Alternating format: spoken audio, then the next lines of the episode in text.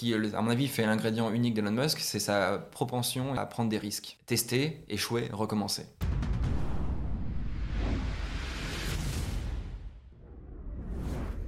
Bonjour à toutes, euh, bonjour à tous, bienvenue sur le Jump Seat, l'émission qui parle d'aéronautique et d'espace sur Twitch. Aujourd'hui, on va parler espace, on va parler plus précisément de SpaceX. On va en parler avec Maxime Puto. Bonjour Maxime. Bonjour Thierry. Maxime Puto, qui est euh, conseiller industrie chez Euroconsult. Est-ce que tu peux nous décrire en, quelques mots ta belle entreprise? Eh bien, Euroconsult, c'est une entreprise de, qui a 41 ans, euh, spécialisée dans le conseil de marché dans l'industrie spatiale. Et on organise des conférences pour les décideurs de l'industrie, on publie des rapports sur l'industrie et on fait aussi du service de conseil aux industriels ou à toutes les industries en général. Alors, en tant que journaliste, je peux dire que vos rapports sont tout à fait précieux. Et puis surtout, il y a cette, ce que je vois moi comme la grande, la grande messe pardon, du spatial euh, tous les ans à Paris en septembre, qui s'appelait jusqu'à il y a peu la World Satellite Business Week, donc la, semaine euh, du business des satellites, et qui va s'appeler la World Space Business Week. On élargit le nom, on garde mhm. l'acronyme, et on garde toujours le même format, 1500 euh, décideurs mhm. de l'industrie du monde entier qui viennent parler du marché, mais aussi faire des affaires. Et donc, euh, je peux en témoigner une série de tables rondes, présentations, discussions, rencontres plus ou moins formelles, euh, tout à fait précieuses pour tous les acteurs du spatial, y compris nous autres journalistes. On apprécie toujours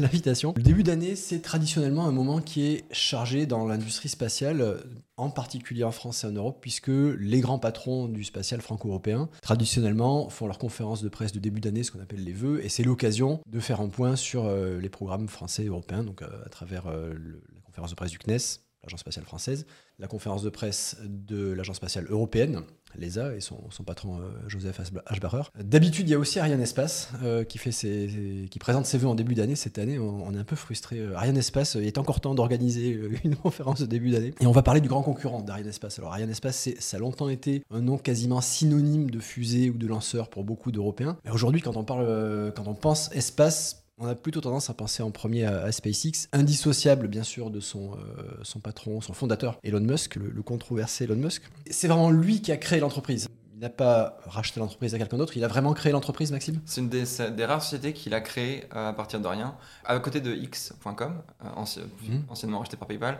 là où Tesla et ses autres sociétés, ou Twitter, euh, mhm. ont été rachetés en fait à, ses fondateurs. C'était en quelle année la création? C'était en 2002 euh, qu'il a créé euh, SpaceX. quel est son, son but? Est-ce que son, son, rêve ultime c'est Mars, on peut le dire comme ça, et, SpaceX est un moyen? Comment on peut décrire? Comment voit-il SpaceX en fait? Comment Elon Musk voit-il SpaceX pour toi? Elon Musk a plusieurs marottes. Mhm. L'une étant de faire de l'espèce humaine une espèce interplanétaire, et pour y arriver, il a constaté que aujourd'hui, enfin, qu'à l'époque l'industrie spatiale n'était pas en mesure d'atteindre l'idée qui se faisait du spatial, mhm. et qu'il du coup il, il devait, il devait s'impliquer historiquement, la première entreprise euh, d'Elon Musk mhm. qu'il a créée dans la Silicon Valley euh, était une entreprise de paiement en, ligne. Mhm qui, euh, qui était en compétition avec PayPal. Mhm. Au bout d'un moment, parce que les deux entreprises peinaient à gagner de l'argent, étaient déficitaires, euh, les deux entreprises ont fusionné. Et euh, en vendant ses actions, Musk a gagné à peu près 130 millions de dollars. Et donc, il, sur cette fortune-là, il en a investi 100 dans SpaceX, qu'il a créé quelques années plus tard. Pourquoi Pour que ça corresponde à sa vision Exactement.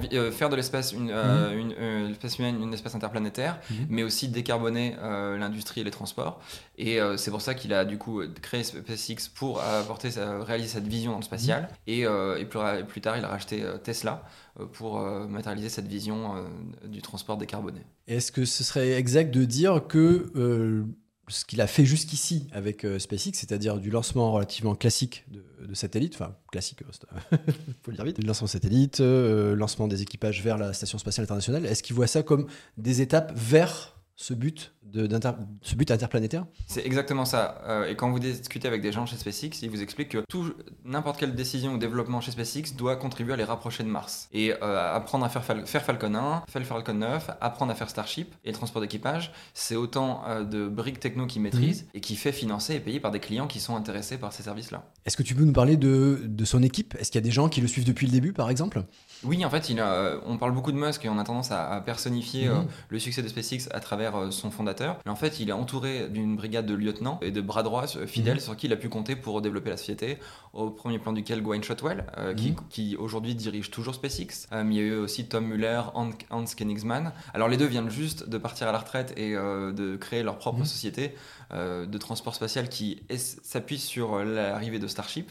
Mais en effet, il a pendant longtemps été épaulé par ces équipes-là, des vétérans de l'industrie, qui l'est venu chercher, qui l'ont aidé à construire et à faire de ce qu'est SpaceX aujourd'hui. Est-ce qu'on peut parler de, de points communs ou de différences avec l'objectif ultime de Jeff Bezos dans l'entreprise Blue Origin, qui est aussi une entreprise de, lancement spatial? Blue Origin, d'ailleurs, on rappelle le nom, tu m'arrêtes si je dis une bêtise, mais moi ce que j'ai compris, c'est que le nom Blue Origin, ce sera pour le jour où euh, l'espèce humaine sera devenue interplanétaire, ce qui est aussi, je, crois, une, vision de, Jeff Bezos. Euh, ben, l'origine de cette espèce, ce sera la planète bleue le nom de, Blue Origin. Alors, est-ce que est qu'on peut faire un parallèle entre les deux personnages et leur vision spatiale? Tout à fait. Dans, les deux cas, ce qui les anime, c'est d'être euh, les pourvoyeurs d'une vision de développement des activités spatiales, constatant qu'en fait, aujourd'hui dans l'industrie, le monde des lancements est un frein par ses coûts, mmh. euh, par ses contraintes. Et euh, les deux ambitionnent d'enlever ces contraintes-là et en, déployant l'infrastructure. Ça s'inscrit dans une vision très très nord-américaine qui fait un parallèle avec l'établissement des chemins de fer, des, des transaméricains, le développement des autoroutes même plus récemment d'Internet, sur lequel euh, se sont développés euh, d'autres services d'infrastructure. Et on fait souvent le parallèle en disant que les euh, personnes ont gagné de l'argent en construisant les chemins de fer aux États-Unis, mais par contre, ça a évidemment permis dans son sillage de créer des villes, toute une économie en reliant les deux côtes. Et donc, ce que Bezos dit notamment à propos d'Internet, c'est qu'il n'aurait jamais pu réussir avec Amazon s'il avait dû lui-même créer Internet à partir de rien. Et donc, lui, il entend être le pourvoyeur de ces mmh. services-là, de ces transports-là, vis-à-vis de personnes qui vont un jour utiliser ces moyens de transport pour faire de l'espèce humaine pour avoir euh, plusieurs millions de personnes euh, vivant et travaillant dans l'espace. Ça, c'est tu parles toujours d'Elon Musk. Ça, c'est la vision de Blue. Ah, c'est la vision de Blue Origin, donc Jeff Bezos. De Jeff Bezos, oui. les, visions, la vision de Blue, elle diffère parce que celle de la vision de Bezos, c'est d'avoir euh, des millions de personnes vivant et travaillant dans l'espace. Mm.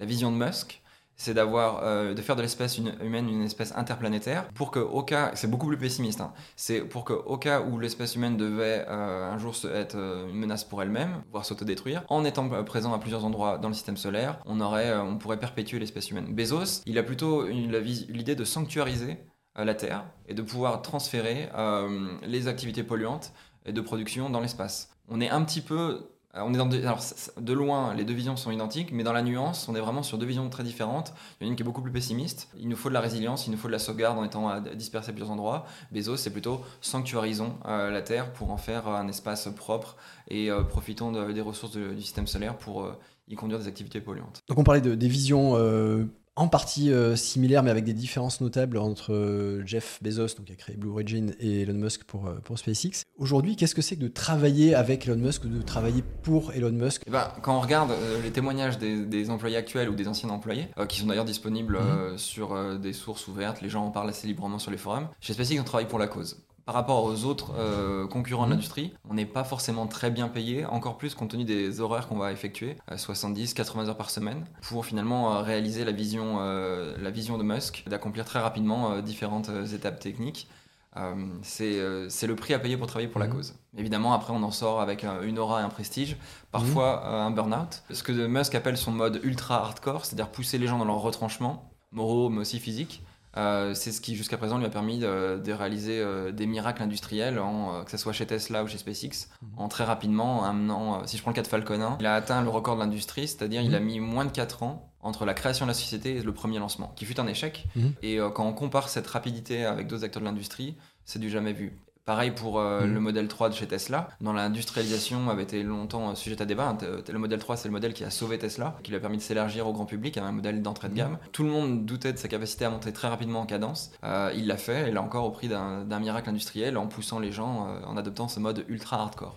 D'accord, ultra hardcore, donc comme son nom l'indique, euh, qui ne se fait pas sans, euh, sans dégâts collatéraux. Exactement. Tu, parlais de burn-out. Donc ça, ça veut dire qu'en tout cas, quand on travaille chez SpaceX, en général, on, on adhère, on adhère euh, à, la grande idée. On est déjà animé, à mon avis, par l'idée de faire partie, non seulement de, mhm. ne pas être seulement témoin, mais d'être acteur de mhm. ces révolutions, puisque en, quelques, en, 20 ans, plus de 20 ans, SpaceX a quand même transformé l'industrie. On est à la fois acteur, on est impliqué, et ce que décrivent les personnes qui travaillent chez SpaceX, c'est l'opportunité d'être impliqué très rapidement sur des projets et d'avoir un, un, un poids euh, dans la décision, dans la suggestion, puisque finalement, dans l'algorithme, ce que Musk décrit en tant qu'algorithme, il y a l'idée d'être ouvert à toutes les approches qui, qui permettent d'aller plus vite ou moins cher, quitte à mettre en, remettre en cause ce qui avait été décidé la veille. Et donc, toute, pas... donc toute, suggestion, quel que soit le niveau d'où elle vienne, est bienvenue. Est bienvenue. Et c'est pas sans faire tourner les mhm. têtes euh, parfois euh, des ingénieurs, mais c'est aussi c'est en ayant cette, approche mhm. agile, on peut réinventer et accomplir des ces prouesses-là. Donc d'après ce que tu dis, ce que je crois comprendre, c'est que Elon Musk, qui a plusieurs entreprises, les plus connues étant euh, Tesla et SpaceX. Bon, il y a aussi euh, X, donc le, réseau social. Alors, est-ce que est-ce qu'il est très impliqué dans la gestion quotidienne de SpaceX ou est-ce qu'il délègue, enfin quel est son niveau de délégation auprès de, de Gwynne Shotwell? Le schéma entre le binôme, il est le suivant. À Musk, la vision, Mhm. l'impulsion, et des fois euh, l'impulsion pour accélérer les développements, et à Gwynne Shotwell, les développements euh, et l'aspect opérationnel euh, et l'aspect commercial. Donc on a d'un côté euh, Musk qui est le visionnaire, le CTO de la société, Mhm. Hein, il, est, euh, il est PDG et euh, directeur de, de la technologie, euh, de l'ingénierie chez SpaceX, et à Gwynne Shotwell, l'aspect commercial et opérationnel. Et l'un ne fonctionne pas sans Mhm. l'autre. D'où vient Gwynne Shotwell Elle était euh, dans l'industrie spatiale avant? Elle était dans l'industrie spatiale, elle travaillait pour une petite entreprise qui développait des moteurs, des, des, euh, des lanceurs à propulsion solide. Et, euh, et très rapidement, euh, il y a eu, euh, je dirais, un match entre les deux. Et, et ils sont bien entendus et, euh, il y a une vraie complémentarité euh, entre eux jusqu'à présent. On est en plein dans la, culture américaine, dans le, rêve américain d'aujourd'hui. Est-ce qu'on peut le dire comme ça dans Il y a un, historien qui, qui appelait les États-Unis l'extrême Occident. J'ai l'impression qu'on est en plein dedans là. Oui, euh, j'ai quelqu'un qui utilisé récemment dans un livre l'expression d'astro-baron, d'astro-capitaliste. On est vraiment dans l'idée, euh, l'incarnation. Ce qui, en fait, ce qui est le point commun en fait de, Buzz- de Musk et Bezos, c'est d'incarner en fait à la fois une vision technologique. On a eu énormément de visionnaires, de, de gens qui se sont fait l'avocat de l'exploration Mhm. spatiale. Je pense évidemment à Carl Sagan, euh, Von Braun à son époque. Von Braun connu pour euh, être le, le père, Père du du V2, V2. allemand et ensuite du programme spatial Exactement. Apollo, du de la Et Carl 705. Sagan. Carl Sagan, un grand vulgarisateur, pardon, Mhm. qui a démocratisé le spatial et qui est à l'origine de plusieurs sondes Mhm. emblématiques, notamment Voyager. Il y a Et déjà donc, une sonde des années 70 qui euh, fait le tour du système solaire. Et qui aujourd'hui euh, en sont sortis. On avait déjà des gens qui étaient capables d'apporter une vision dans le spatial. Ce qu'ont apporté Musk et Bezos, c'est évidemment des moyens. Entendu que la fortune de Musk, au départ, elle était relativement limitée, on parle de centaines de millions de dollars. Elle est aujourd'hui bien plus importante. Il a, été, euh, il a eu obtenu le statut d'homme le plus riche du monde, uniquement par la capitalisation de ses sociétés. Donc ce n'est pas de l'argent qu'il a en banque, Mhm. c'est sur la valeur supposée de ces sociétés. Euh, donc ça, évidemment, Bezos, euh, lui, depuis, finance depuis 24 ans euh, Blue Origin. Mais ce qui, à mon avis, fait l'ingrédient unique d'Elon Musk, c'est sa propension à prendre des risques. Tester, échouer, recommencer. C'est ce qui les distingue vraiment. Et, c'est- et les- le cocktail des trois explique, à mon avis, aujourd'hui, le succès industriel de SpaceX. Les trois, c'est-à-dire donc la capacité à prendre des risques, L'argent, les finan- la, Mhm. la capacité à lever des fonds ou à les injecter euh, sur ses deniers personnels, et euh, la capacité à tester, exécuter très rapidement. Mhm. C'est, à mon avis les trois, les trois éléments qui font son succès. Et effectivement, c'est tout à fait spectaculaire. On va essayer de décrire ce dont nous parlons. Qu'est-ce que, qu'est-ce que SpaceX aujourd'hui? Donc, euh, Maxime, est-ce que tu veux bien qu'on présente les différents lanceurs ou projets de lanceurs donc, de SpaceX? Celle qui est le plus souvent lancée, celle qui euh, permet à SpaceX de, d'établir de nouveaux records en nombre de lancements, c'est Falcon 9 ou Falcon 9. Mhm. Ça, c'est le, le lanceur en bonne partie réutilisable, pas entièrement, mais en bonne partie réutilisable de SpaceX. Depuis combien de temps elle existe, Falcon 9 Premier décollage en 2010, Mhm. mais ce qui est important de, de bien garder en tête, c'est que sous l'appellation Falcon 9, en fait, Mhm. on a fait, vu plusieurs générations et de multiples itérations euh, du lanceur. Le lanceur Falcon 9 d'aujourd'hui, qu'on appelle euh, Block 5, Mhm. euh, n'a rien à voir avec le premier Falcon 9 en termes de puissance, en termes de taille, en termes de performance.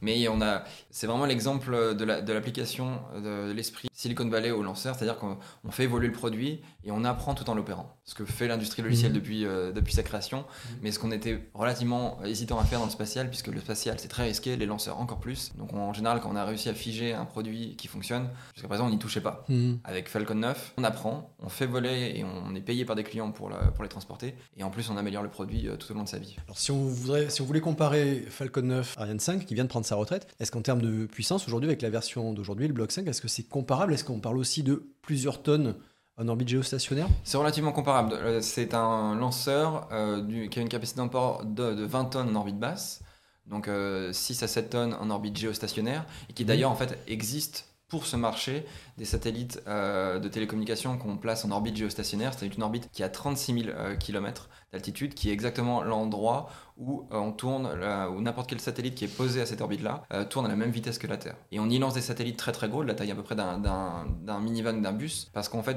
en étant à cette orbite-là, on est à un point fixe, ce qui fait que depuis la Terre, on peut communiquer avec le satellite sans avoir des instruments, des antennes très très complexes, Mhm. puisqu'en fait, on- l'objet est fixe, donc on n'a pas besoin d'avoir une antenne qui est mobile et qui, ce qu'on appelle une antenne de poursuite. Alors que si on était beaucoup plus bas, comme par exemple si on prend les cas des Starlink ou de la Station Spatiale Internationale, et ben ils pressent très rapidement. Ils font le tour de la Terre toutes les 90 minutes, donc il faudra avoir une solution très complexe. Et donc le marché du jeu stationnaire, ça a fait le pain et beurre de l'industrie, au premier plan duquel Ariane Espace, en lançant des satellites pour des entreprises, des opérateurs de télécommunications, qui vendaient des services de télédiffusion, les, les bou- le Mhm. bouquet télévision satellite, SES, Intelsat, euh, Eutelsat, sont des, Inmarsat c'était des clients. Et en fait, Musk avait commencé avec Falcon 1, Et quand il s'est vu que euh, le marché de Falcon 1, son marché potentiel était relativement limité, il a décidé de développer un lanceur plus gros, Falcon 9, pour pouvoir lancer ses, satellites de télécommunication et concurrencer euh, Ariane 5 et Ariane Espace. Et pourtant, aujourd'hui, le gros du marché, c'est plutôt en orbite basse. Oui. On est entre 500 et 1000 km. c'est ça, selon les définitions, voilà, on est dans, mmh. on met dans ces orbites-là. Et en fait, Paradoxalement, la, grande ironie de Falcon 9, c'est que le produit est, est, devenu mûr à partir du moment où le marché, a le marché pour lequel il était taillé a commencé à s'effondrer. Parce qu'on était. Alors, il, a accéléré, euh,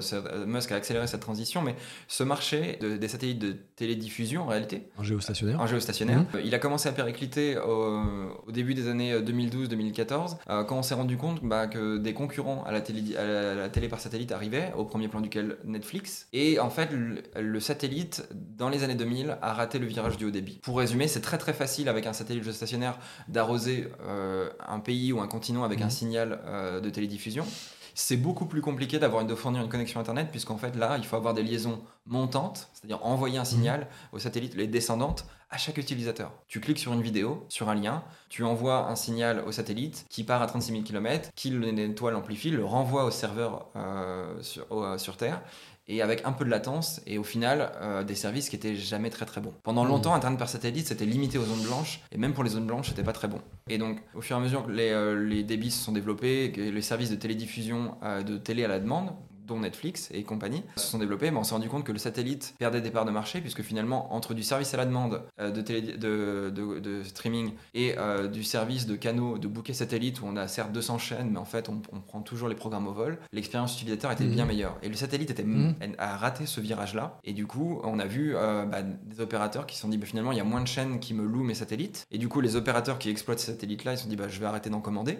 Faut se dire qu'à l'époque, le marché était tellement prédictif, on parle de satellites qui vivaient pendant 15 ans, donc payés, lancés 200, 300 millions d'euros, mais, mais euh, ils étaient euh, remplis pour 15 ans. Donc c'était, euh, et à titre d'exemple, Eutelsat, qui est l'opérateur de satellites français de télécommunications, était l'entreprise la plus rentable de France. Les, des anciens d'Eutelsat racontent que dans les salons du, spatial, les gens faisaient la queue pour réserver de la capacité satellite sur 15 ans. Et à la fin du salon, le satellite était vendu. Et donc on avait le revenu moyen par employé chez Eutelsat, il était de 5 millions d'euros, parce que le business était extrêmement profitable. Et quand business est un petit peu, un peu dégringolé, il y a eu cette phase de tétanie d'incertitude, alors que Musk amenait Falcon 9 sur le marché, qui était un lanceur qui devait euh, casser les prix.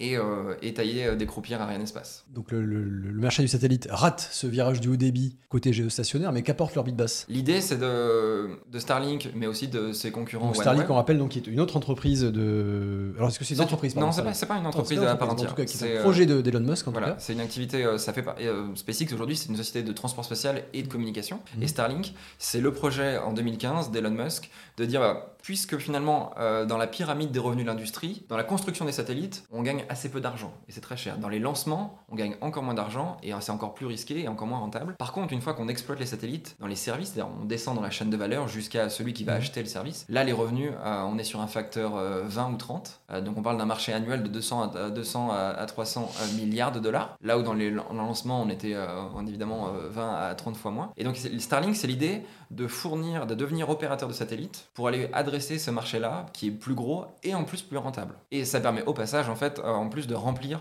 euh, le carnet de commandes de Falcon 9 qui en avait désespérément besoin. Puisque dans l'idée de Musk, pour aller sur Mars, il faut pouvoir être réutilisable. Pour être réutilisable, il faut que ça vaille le coup et qu'on lance beaucoup. Puisque le lanceur arrivait sur un marché qui, euh, qui était en train de s'effondrer, il fallait trouver un moyen de le remplir. Et donc, autant créer sa propre demande, devenir son propre client et ensuite aller commercialiser cette capacité de transport.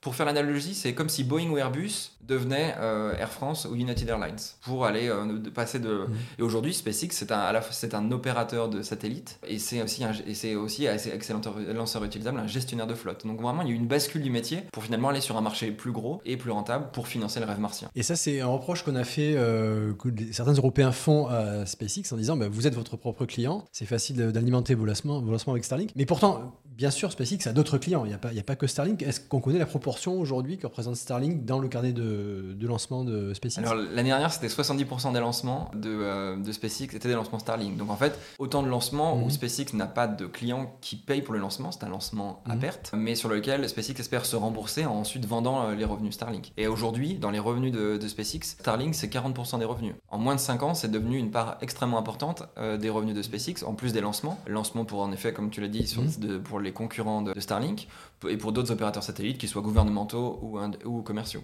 la NASA est Mhm. aussi un très gros client euh, de SpaceX. Est-ce que la constellation Starlink, donc qui est en orbite basse et encore une fois qui fournit de l'internet haut débit à tout client, est-ce que cette constellation elle est complète aujourd'hui? Oui, elle a- on est à plus de 5000 satellites. La première génération Mhm. est considérée comme opérationnelle, avec des, des durées de vie de satellites qui sont assez courtes. D'où le besoin de euh, Évidemment, de la, de la de la voilà, recompléter. Elle a la- aussi un problème, c'est qu'elle est victime de son succès, Mhm. puisque en orbite basse, euh, on est beaucoup plus proche de la Terre, Mhm. on a une meilleure latence, c'est extrêmement intéressant quand Mais on- attends, c'est-à-dire un temps, un temps de communication plus court. Beaucoup plus court. Mhm. On est à, jusqu'à entre 5 500 et 600 km de distance. Mhm. Finalement, euh, parfois, le satellite Starlink, il est plus proche de vous que, que Paris euh, depuis. Lyon. Et donc on est beaucoup plus proche, mais par contre il faut beaucoup plus de satellites et il faut des antennes aussi euh, un peu plus différentes puisqu'on doit, on, on saute d'un satellite à un autre Mhm. en, en quelques minutes. Mais il faut, il faut en effet, donc la constellation elle est aujourd'hui victime de son succès puisqu'il faut aller, elle est, euh, la- sa couverture elle est homogène.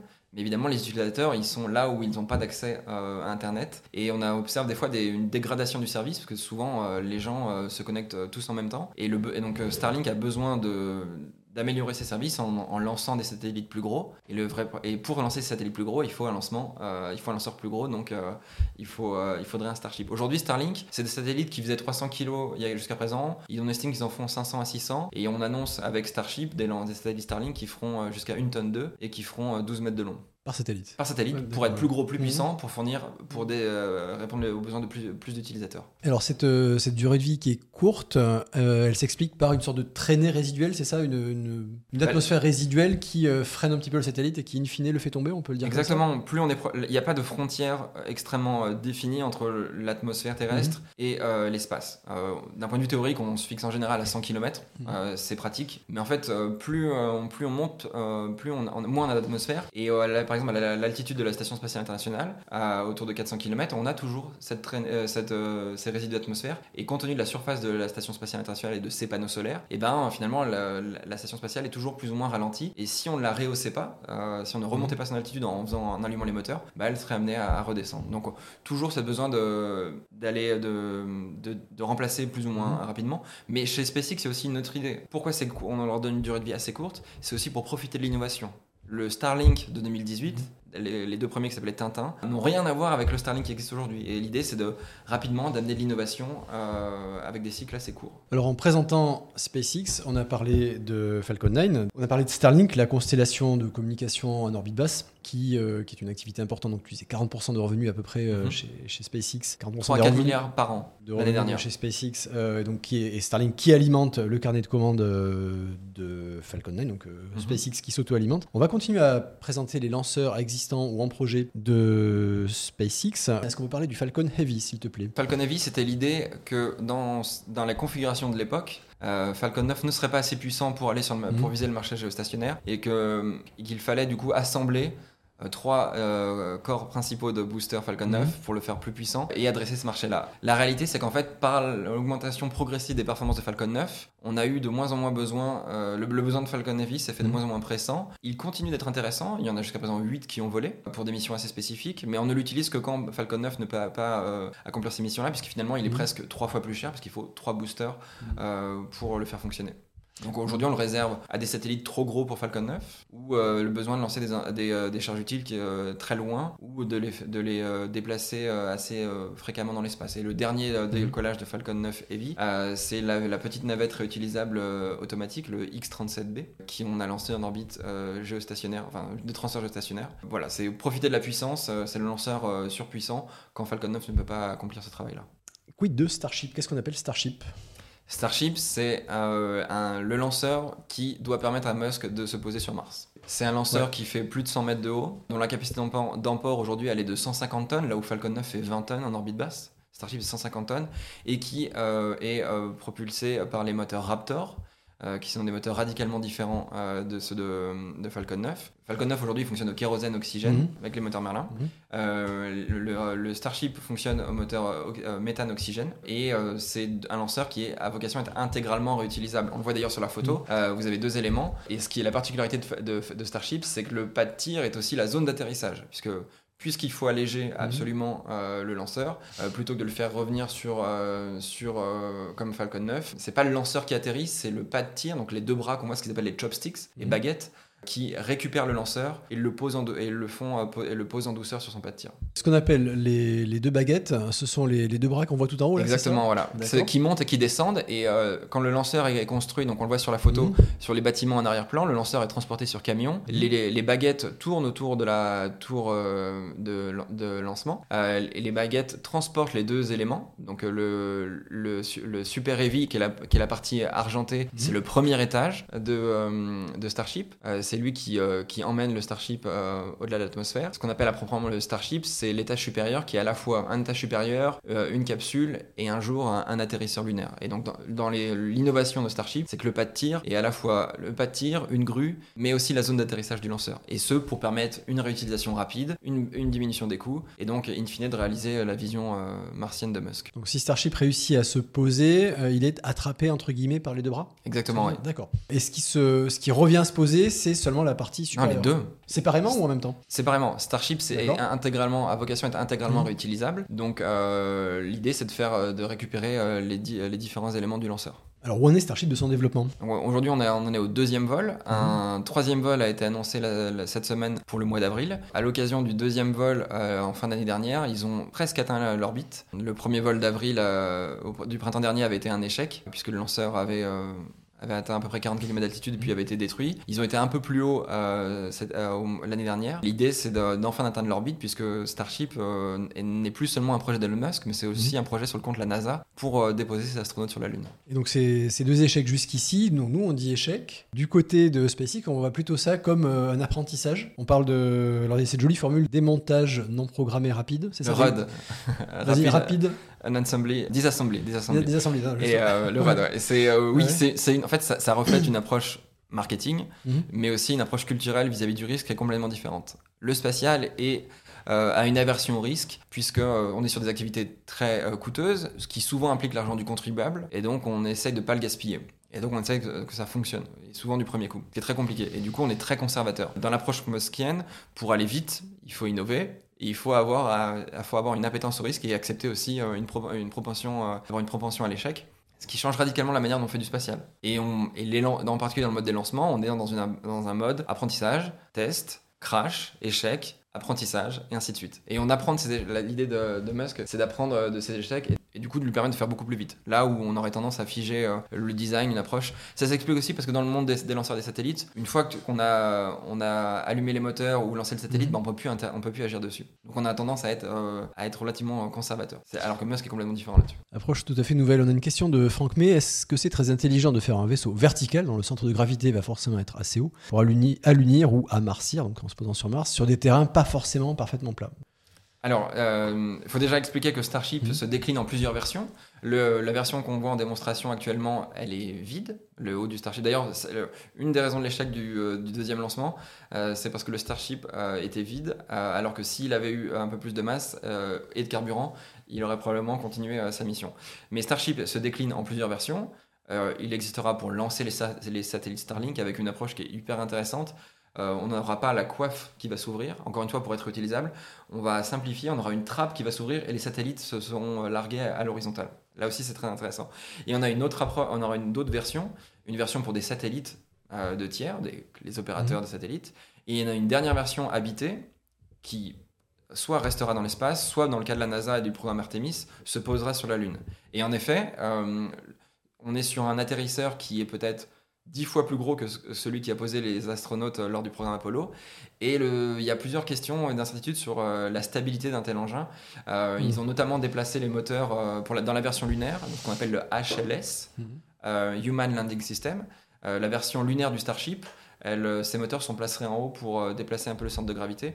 Mais, euh, mais la NASA fera une démonstration euh, sans équipage avant d'emmener ses astronautes à bord pour, démontrer, pour tester Donc, ça. euh, donc, question tout à fait pertinente de, de Franck May. Merci Franck. Je voudrais revenir sur cette, cette notion d'échec euh, dans l'apprentissage. Est-ce que c'est vraiment Elon Musk? Est-ce que Jeff Bezos, par exemple, avec Blue Origin, a la même approche? Pas du tout. Et là, il ne peut pas être plus opposé. Blue Origin a 20 maintenant 24 ans, elle est deux ans plus vieille que, que SpaceX, et n'a toujours pas atteint l'orbite. Et en fait, la vision de Bezos, euh, il a- ça se traduit par le slogan de la société qui c'est Gradatim ferociter, férocement, mais pas à pas. Lui a plutôt dans une approche, alors il a eu son programme de vol suborbital, ce qu'on appelle le, le New Shepard, où il emmène des astronautes euh, privé à, la frontière de l'espace pour quelques minutes. Et lui, là, c'est une approche incrémentale, mais voilà, on, démontre, on apprend petit à petit, on teste et on passe à l'étape d'après. Et si je prends l'exemple de son New Glenn, donc qui est son futur lanceur lourd, qui doit décoller cette année ou peut-être l'année prochaine, euh, lui par exemple, il, avait annoncé qu'il souhaitait qu'il soit utilisable dès le début. Alors que chez SpaceX, euh, il a appris à échouer euh, et il a atterri au bout de la 20e ou 30e tentative. Avec des explosions spectaculaires que SpaceX relayait, relayait sur de la musique classique, illustrant que ça avait été une courbe d'apprentissage, que dans tous les cas, pendant ces lancements-là, qui étaient des lancements pour des passagers payants. Donc le, le satellite, les satellites, les satellites payants. Donc les satellites, mhm. le satellite client était mhm. lancé et c'est uniquement à partir du moment où la mission avait été, été terminée pour vis-à-vis du satellite client que, euh, que SpaceX essayait de les faire atterrir. Alors au départ en, les atterrir en mer, après sur barge et puis après finalement au sol. Et c'est en janvier 2015 qu'ils ont réussi euh, le premier atterrissage. Donc des approches de risque qui mhm. sont complètement différentes. Si on pour caricaturer, Bezos il veut construire à partir de il veut construire une Ferrari sans avoir aucune expérience. Musk, il a construit euh, une Clio, et puis après, il monte en gamme et euh, il construit une Rolls-Royce. On a JBO 777 qui nous a rejoint. Salut JBO 777. Bonjour, comment l'industrie considère-t-elle l'impact environnemental de tous ces lanceurs alors que par exemple le transport aérien vise une décarbonation pour 2050 Un des arguments de la réutilisation, euh, c'est de dire que finalement c'est autant de matériel qu'on ne consomme pas. Tous les autres lanceurs aujourd'hui sont, sont du matériel perdu et sont largués en mer. Une première part euh, de, l'aspect environnemental, c'est de dire en, réutilisant, euh, on, économise autant de matières premières. Euh, il y a en effet énormément d'études d'impact et l'industrie aujourd'hui se penche énormément là-dessus pour mesurer l'impact des lanceurs là-dessus sur l'industrie. À titre de comparaison, c'est le spatial est une activité relativement marginale. Les lancements ont une activité polluante relativement marginale par rapport au transport aérien ou maritime. Et le lancement a un caractère assez ingrat parce que c'est l'aspect le plus spectaculaire, le mhm. plus visible. Et quand on fait des études euh, économiques d'impact, en fait, c'est toute la partie production euh, du satellite ou du lanceur qui est largement plus polluante que le, son lancement. C'est évidemment le lancement n'est pas neutre. On a quelques projets de lanceurs. Euh, je pense à une société allemande qui s'appelle iImpulse qui mhm. nous dit que son, que son cycle, son lanceur est un lanceur neutre en carbone puisqu'ils utilisent un carburant qui capture du CO2, qu'ils qu'ils brûlent ensuite. Ils n'ont pas encore volé. Hein, ils n'ont pas encore volé, voilà. Donc euh, ils, utilisent une paraffine. Euh, où il y a certains lanceurs qui mhm. veulent utiliser un carburant à base de plastique recyclé. Mhm. L'activité de lancement n'est pas neutre. Et aussi spectaculaire soit-elle, elle, n'est pas l'activité la plus polluante. Mais, euh, mais elle, a des, elle peut avoir des effets, et vu la densité de, la, de lancement qu'on a, à laquelle on s'attend dans le futur, ça va être une vraie question. Je tiens aussi à souligner que dans le cas du méthane, son effet de serre est bien plus puissant euh, que celui du CO2. Mhm. Aujourd'hui, on, crame essentiellement du CO2 quand on crame du kérosène. Euh, quand on va se mettre à cramer du méthane, aussi euh, abondant soit-il, et avec l'appellation faussement de gaz naturel, c'est un gaz qui sera extrêmement polluant. Donc, Starship a fait le choix du méthane parce qu'en fait, c'est un des rares composés qu'on peut synthétiser à partir de l'atmosphère martienne. Mhm. Encore une fois, il a conçu son lanceur et, et choisi un carburant pour pouvoir le fabriquer, euh, fabriquer le carburant en retour lorsqu'il sera sur Mars. Ce qui était plutôt ingénieux, puisqu'on n'aura pas besoin du coup de transporter à l'aller le carburant en retour, ce que toutes les missions spatiales doivent faire. Mais en termes de pollution, ce ne sera pas neutre. Quel que soit le carburant, que ce soit kérosène ou... Euh, juste ces deux exemples. Kérosène ou méthane, dans les deux cas, quand on brûle, le produit, c'est du CO2. Bien sûr. Par contre, tu faisais peut-être allusion aux fuites de méthane? Non, l'effet de serre euh, du méthane est bien plus important.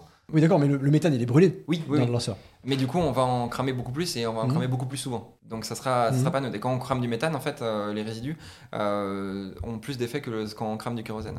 Des résidus de méthane qui n'auraient pas été brûlés, tu veux dire? D'accord. Compris. Merci. Euh, Franck qui nous dit ça dépend aussi des technos utilisés. Les lanceurs au kérosène polluent nettement plus qu'à l'hydrogène. Oui, alors l'hydrogène. Les lancements de petits satellites. L'hydrogène, c'est le, carburant ultime qu'on a, qui a été utilisé par le, shuttle, qui a été utilisé par Ariane 5 mais ça reste un carburant qui est compliqué à maîtriser. Et aujourd'hui, une bonne partie de l'industrie est en train de passer au méthane parce que le mhm. kérosène, on y reviendra, euh, c'est peu cher, c'est abondant, c'est bien maîtrisé, mais en termes de performance, c'est pas très bon et ça encrasse les moteurs. Ça fait des suies. Euh, tous les, euh, euh, quand on a vu la photo de décollage de, du Falcon 9, qui était une version réutilisée, il est toasté. Toasté au sens pas grillé. Voilà, exactement. Il est toasté par, la, par, la, rentrée atmosphérique, mais aussi par la combustion du moteur. Mhm. L'hydrogène, c'est idéal, c'est perçu comme un peu plus propre, mais c'est très compliqué à manipuler. On est sur des mhm. technologies cryogéniques. Et le compromis, c'est le méthane, qui est un peu meilleur que le kérosène, un peu moins bon que l'hydrogène, mais qui est beaucoup plus facile à manipuler, qu'on manipule à des, à des températures beaucoup moins froides Par contre, qui nécessite d'avoir des lanceurs un peu plus gros. C'est pour ça qu'à moteur, euh, à moteur égal, on est obligé d'avoir, dans le cas du lanceur méthane, un, un lanceur beaucoup plus gros qu'un lanceur à hydrogène. Pour une charge utile à, ISO charge utile. ISO charge utile, d'accord. Pensez à nous suivre, pensez à nous suivre sur Twitter, désormais X. Pensez à nous suivre sur Instagram, TikTok, Twitch, bien sûr, YouTube et tous les réseaux sociaux de la galaxie. Ça nous soutient. On retourne euh, à Falcon 9 puisque nous avons une magnifique maquette de Falcon 9, Falcon 9. Euh, on la voit en entier. Merci Martin. un bel objet qu'on a, a sur la table. Alors, est-ce qu'on peut décrire quelques éléments? De, ce lanceur. Et puis après, j'aurais une question sur euh, l'origine de, ces technologies. Glider qui nous dit euh, Elon Musk aurait dû la faire euh, horizontale, pas seulement pour le centre de gravité. Alors, c'est un élément mhm. qui est intéressant. Là, on fait référence à, à la conception du lanceur, mais mhm. dans l'aspect intégration, Jusqu'à présent, une bonne partie des lanceurs étaient intégrés, c'est-à-dire étaient assemblés à la verticale. Ça nécessite des bâtiments très hauts, on pense au VAB, le mhm. Vehicle Assembly Building en Floride, qui est un bâtiment qui faisait euh, plus de 120 mètres de haut et qui assemblait mhm. les uns sur les autres les morceaux du Saturne. Ça a longtemps été le cas aussi pour euh, Ariane 5. Ah, exactement, euh, Ariane 5. ça compte en partie d'être le cas pour Ariane 6 mhm. ou pour Vega. et les Russes ont une approche toujours plus simplifiée en intégrant le lanceur à l'horizontale et en le redressant, ce qui implique d'avoir un bras donc, et, de le transporter, un bras pour, qui redresse le lanceur à 90 degrés et, et qui le maintient. mais ça permet de simplifier largement l'assemblage puisque on n'est plus à 120 mètres de haut, on est euh, à 20 ou 30 mètres maximum. Et en plus, le moyen de, le moyen de transport est aussi finalement devient le pas de tir du lanceur. Alors sur cette euh, maquette, est-ce qu'on veut dire un mot? Alors déjà des moteurs, alors on va partir du bas. Exactement. Euh, donc tout en bas, ce sont les moteurs Merlin. 9, 9 moteurs. Qui fonctionnent à au kérosène, et à l'oxygène. Et à l'oxygène. Alors le kérosène, il est embarqué sous sa forme liquide classique, et l'oxygène, il est embarqué sous forme liquide aussi. Liquide aussi, d'accord? Puisqu'on rappelle bien sûr, alors euh, si on parlait d'aviation, euh, l'oxygène, ce serait celui de l'air. Euh, là, on va dans l'espace, il n'y a plus d'oxygène, donc il faut emporter son propre oxygène. Exactement. Son propre, le comburant et le carburant. Voilà, comburant, l'oxygène, carburant, le kérosène. Exactement. alors là, on voit. Alors je touche pas la fusée parce que le, centre de gravité est assez haut. on distingue ici les, les pieds qui sont repliés, c'est ça? Exactement. qui, serviront à euh, l'atterrissage? Qui font 7 euh, à 8 mètres de long, mhm. qui sont en carbone et en caoutchouc, et qui se déplient lors de l'atterrissage pour stabiliser le lanceur. Mais ça suffit pas forcément, notamment mhm. quand on, atterrit en mer, puisque SpaceX a la particularité d'atterrir à terre, euh, juste à, quelques kilomètres du pas de mhm. tir, lorsque les missions le, permettent. C'est beaucoup plus simple en termes opérationnels. Alors que pour des missions qui sont trop énergivores, on peut pas, on n'a pas assez de carburant pour aller revenir au point de départ, donc on atterrit au large, des fois à plusieurs centaines de kilomètres euh, du point de départ, au large de la Floride, donc euh, soit à l'est, soit au sud de la Floride. Sur une barge, une sorte de péniche. Euh, Exactement, qu'il a aménagé, donc il, en a plusieurs, notamment Of Course I Love You. Mhm. Voilà, là on, a, là on atterrit à terre, les pieds se déplient et le lanceur se pose. Pour la petite histoire, le premier, sur le premier atterrissage en 2015, l'atterrissage s'est fait de nuit. Et le centre de contrôle de SpaceX, évidemment, il est très loin, il est, il est pas au pied du pas de tir ou de la zone d'atterrissage.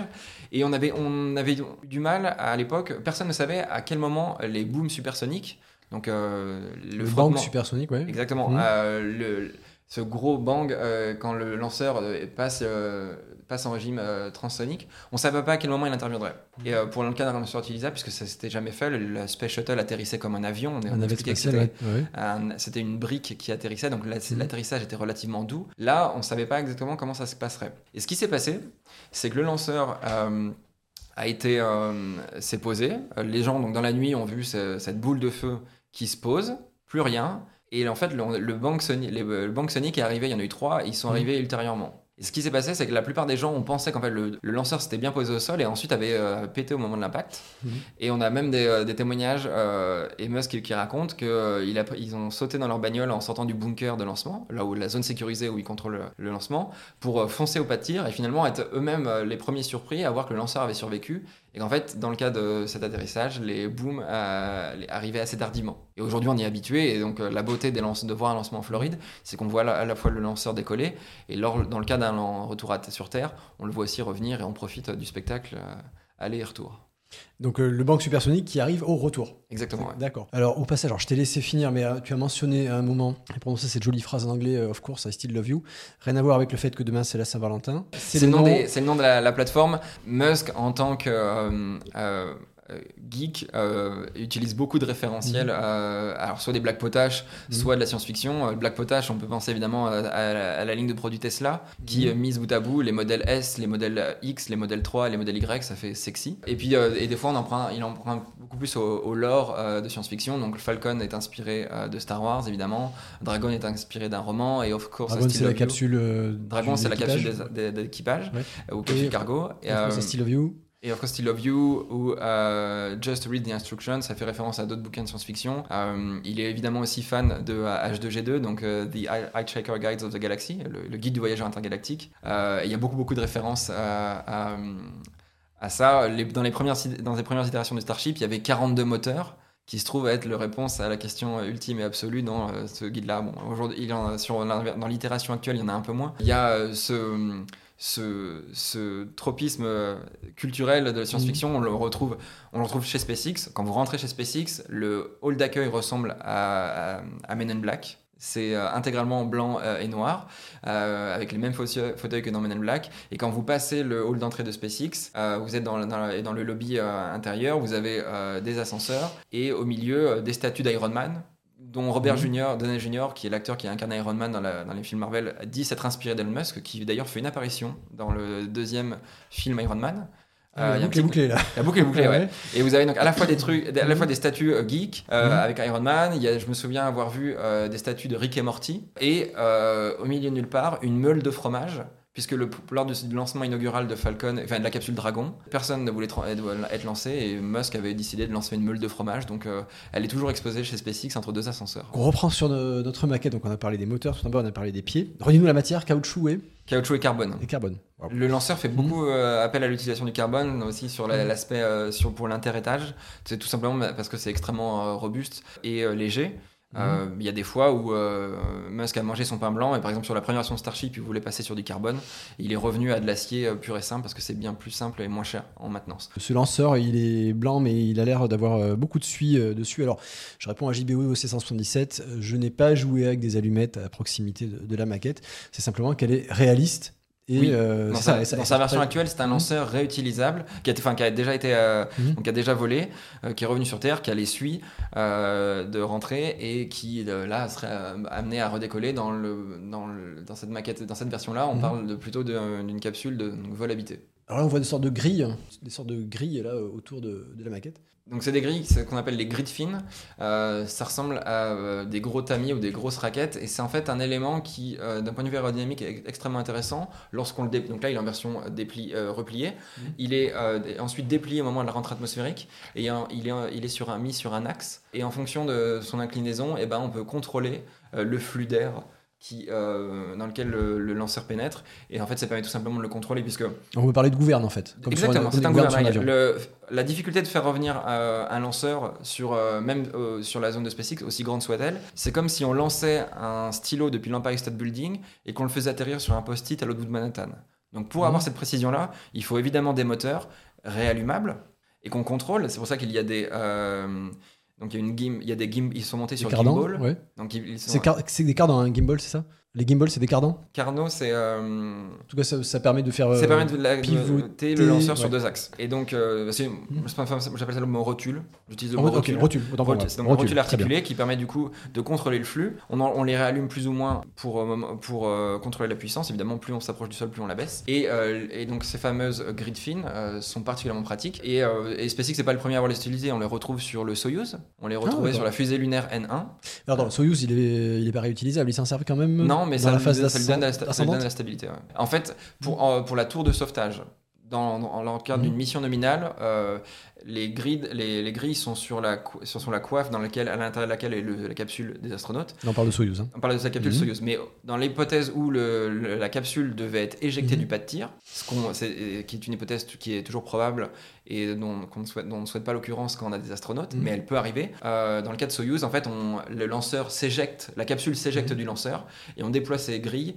qui donnent de la stabilité. Dans le cas de SpaceX, on n'a pas forcément cette approche-là. En fait, on a des moteurs ici qui permettent à la fois euh, de contrôler euh, le lanceur, la capsule, mais aussi de l'éjecter euh, du lanceur s'il devait y avoir une explosion ou un danger et qu'on n'était pas en mesure de faire sortir les astronautes de la capsule.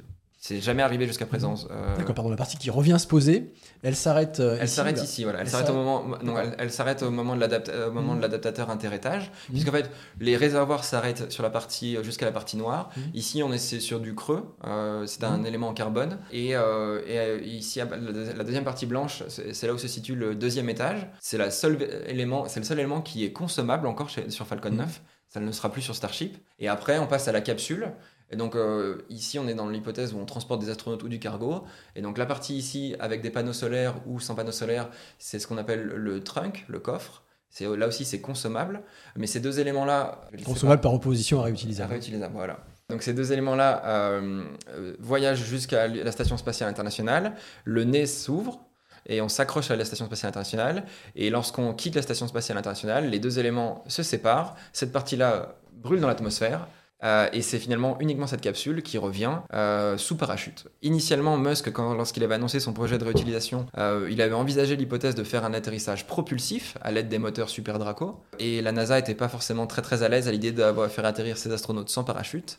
Mhm. donc aujourd'hui, la capsule atterrit sous parachute, mais on aurait pu envisager qu'elle se pose uniquement de manière rétro-propulsée comme le premier étage. Impressionnant. Tu peux nous refaire la, petite séquence séparation Donc, ce qui arrive au niveau de la station, c'est l'ensemble. On a la, capsule, capsule, Dragon. Le, le, module de support mhm. qui est en fait creux. Alors il est aussi creux dans la réalité parce qu'en fait c'est à l'intérieur duquel on va mettre euh, des fois des éléments qu'on va amener à la station, des éléments non pressurisés. Mhm. Je pense à des panneaux solaires, mhm. je pense à un, SAS ou du matériel qu'on va, qu'on va sortir de la capsule avec le bras robotique canadien et qu'on va accrocher à la station. Et lorsque la, station, lorsque la capsule se sépare de la station, les deux éléments euh, quittent la station, mhm. se séparent à bonne distance, ceci ça brûle, euh, et la capsule revient, euh, revient en mer. Et pas plus tard que cette semaine, on a eu, on a eu un, un amérissage avec cette fois-ci, par des astronautes uniquement européens à bord.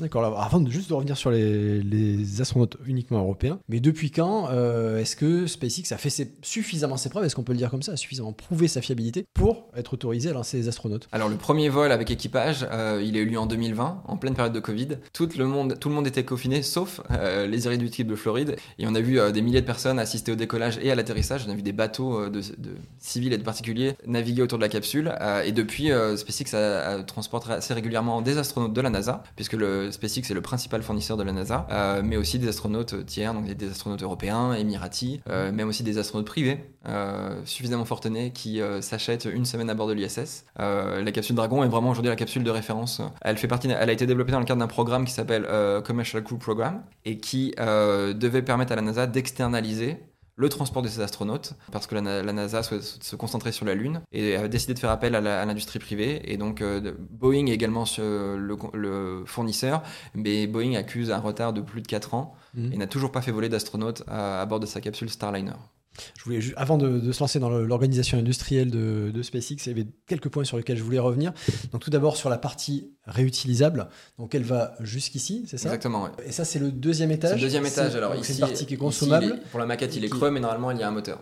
c'est un moteur Merlin. Mhm. Euh, euh, donc un seul moteur. Un seul moteur Merlin. Un peu, mais optimisé pour le vide avec une cuillère beaucoup plus grosse. D'accord. Donc d'habitude, enfin, imaginons que ce soit la formule euh, lancement de satellite. Mhm. donc ce serait ici une coiffe avec un ou plusieurs satellites. Mhm. Et donc le premier étage revient se poser. le, le deuxième étage continue sa mission. voyage vers l'orbite, mais consommable, donc viendra se brûler, brûler, dans l'atmosphère ou, ou, être injecté sur une orbite de transfert euh, dans le système solaire qui pose pas forcément de danger. Mhm.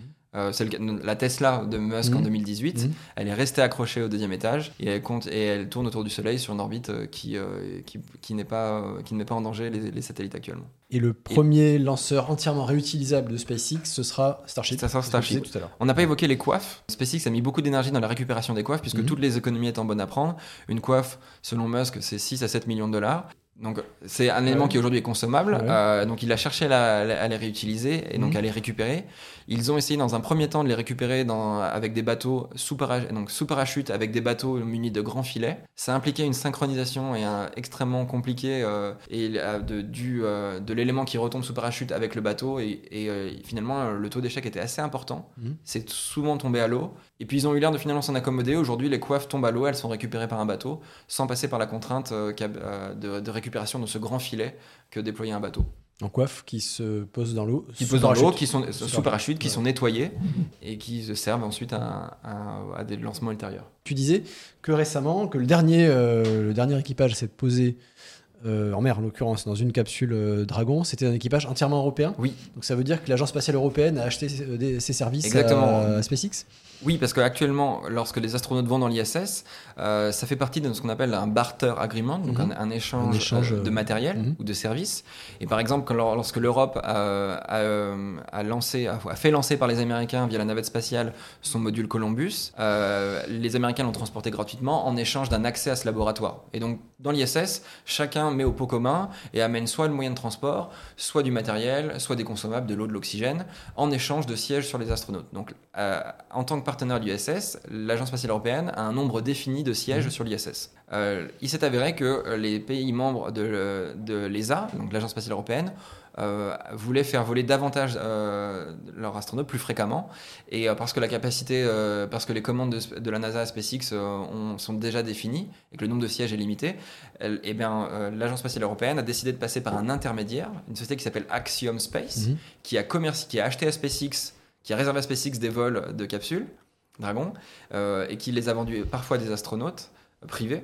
À des touristes, euh, mais qui a aussi les a vendus à des agences. Et c'est par cette, le biais de cette agence de voyage que l'ESA récemment a fait voyager euh, quatre astronautes européens qui volaient chez SpaceX, mais mhm. qui volaient par, par, le biais de cet intermédiaire-là. Et à terme, la société Axiom, elle a la vocation à, à développer des nouveaux modules qu'elle accrochera à l'ISS et elle espère un jour avoir sa propre station spatiale privée lorsque l'ISS aura atteint sa, fin de vie. Et en l'occurrence, euh, on a un Européen qui a eu jour l'important dans le programme Axiom, qui est Thales Alenia Space, qui fabrique les modules pressurisés euh, qui font partie de la station spatiale. Une bonne partie, des modules, de la, une bonne partie des modules américains de la station, mhm. en fait, ont été fabriqués en Italie. Euh, à, Turin, à Turin, c'est mhm. et pour et dans le cas de Axiom, ils sont mhm. ils sont également fabriqués à Turin et l'Italie joue un rôle prépondérant dans le vol habité elle est à la fois partenaire euh, de l'ISS via mhm. en, étant État membre de l'ESA, mais elle a aussi un accord de, coopération spécial avec les Américains. Mhm. C'est pour ça qu'on a toujours vu plus d'astronautes italiens voler sur l'ISS que d'autres nationalités européennes. Alors on a Oxfire Fox euh, qui réagit, qui nous dit SpaceX fait des économies jusqu'à la longueur de la tuyère du deuxième étage. Ça réduit légèrement l'efficacité du moteur, mais c'est négligeable. Ça fait partie vraiment de l'approche euh, de SpaceX d'optimiser tout ce qu'on peut. Euh, et de réduire les coûts euh, et de même des fois parfois d'enlever en effet euh, lorsque c'est du surplus. et dans, et une, souplesse impressionnante quand même. Une souplesse impressionnante, mais tout ça s'explique en fait par la, cette agilité, ça s'explique par l'organisation industrielle de SpaceX. Alors, excellente transition. Donc, tu disais, ils hésitent entre ils hésitent souvent entre faire et faire faire.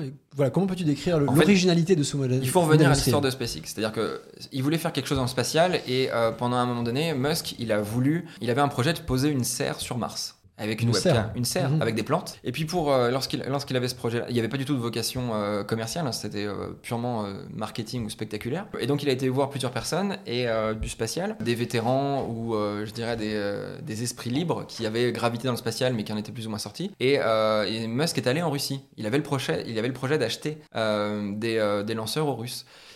Dans son témoignage, il a été extrêmement mal reçu par les Russes, mhm. qui ne le prenaient pas au sérieux. Euh, et c'est là qu'il en faisant... dans quelles années là? On parle au début, euh, au milieu des années 90, fin des, euh, début des années 2000. Et en fait, c'est à la suite de cette déception-là, puisque les lanceurs occidentaux étaient trop chers ou n'étaient pas mm. à vendre, les Russes ne prenaient pas au sérieux.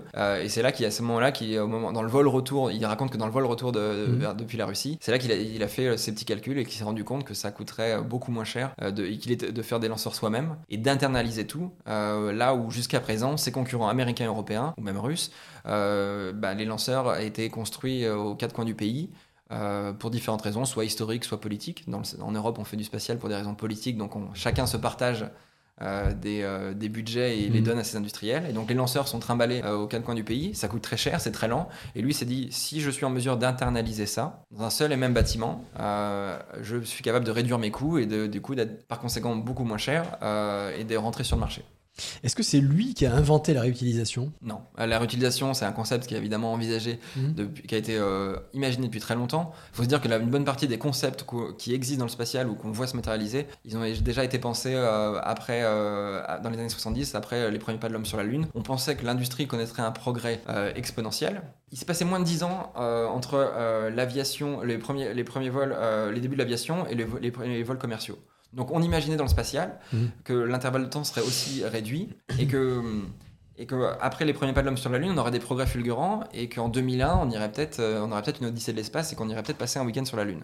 Et tous les gens qui ont été témoins de ça, alors Musk n'était pas, n'a pas été témoin de ça parce qu'il est né après euh, les premiers pas de Neil Armstrong, mais Bezos le cite souvent. L'effet Apollo, euh, quand il- en étant gamin, de le voir un homme sur la Lune, tous ces, tous ces gens-là ont grandi avec l'idée que euh, la NASA continuerait sur sa lancée et qu'on verrait du coup bah, l'introduction de la réutilisation.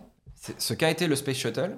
La navette spatiale américaine, ouais. Elle l'a été en technique, en pratique et, euh, et en économie, elle ne l'a pas été parce que c'était un lanceur qui coûtait un demi-milliard, voire 2 milliards de lancement, donc très très cher. Et tous ces gens-là se sont dit à- au moment des années 2000, bah, puisque la NASA euh, n'a pas euh, fait ce, ce qu'elle avait promis de faire ou ce, ce à quoi on pensait, ce dont on rêvait, nous allons le faire nous-mêmes. Et donc c'est- le leitmotiv de, de Musk, de Bezos, mais aussi de, de, de tous euh, leurs comparses, de s'être impliqué, de dire moi je vais faire ce que la NASA euh, n'a pas été en mesure de faire parce que je pense qu'aujourd'hui c'est faisable et que je peux le faire de manière radicalement euh, moins chère. Donc la réutilisation Mhm. elle existe depuis longtemps, mais il l'a maîtrisée. Le concept existait depuis longtemps, mais c'était le premier Exactement, à le matérialiser, à le maîtriser. Moi, je voudrais juste commenter sur un Ouais, élément parce que au-delà de l'aspect ouais. technique, il y a un aspect contractuel. Le juriste que je suis ne peut pas s'empêcher d'en parler. Mhm. Quand la NASA euh, commande à ses industriels de manière classique, et euh, le programme Artemis est largement euh, mené de cette manière-là, la NASA passe des contrats qu'on appelle cost plus. Mhm. C'est-à-dire que le fournisseur est sûr de voir ses dépenses euh, couvertes et en plus a des marges garanties. Quel que soit le montant que tu dépenseras pour euh, répondre à mes besoins, je te paierai et en plus je te garantis euh, 8% de marge sur euh, tes dépenses. Ce qui fait que du côté de l'industriel, il y a finalement une incitation assez limitée à aller euh, vite et peu cher. Puisque finalement le, carnet de chèques euh, reste ouvert.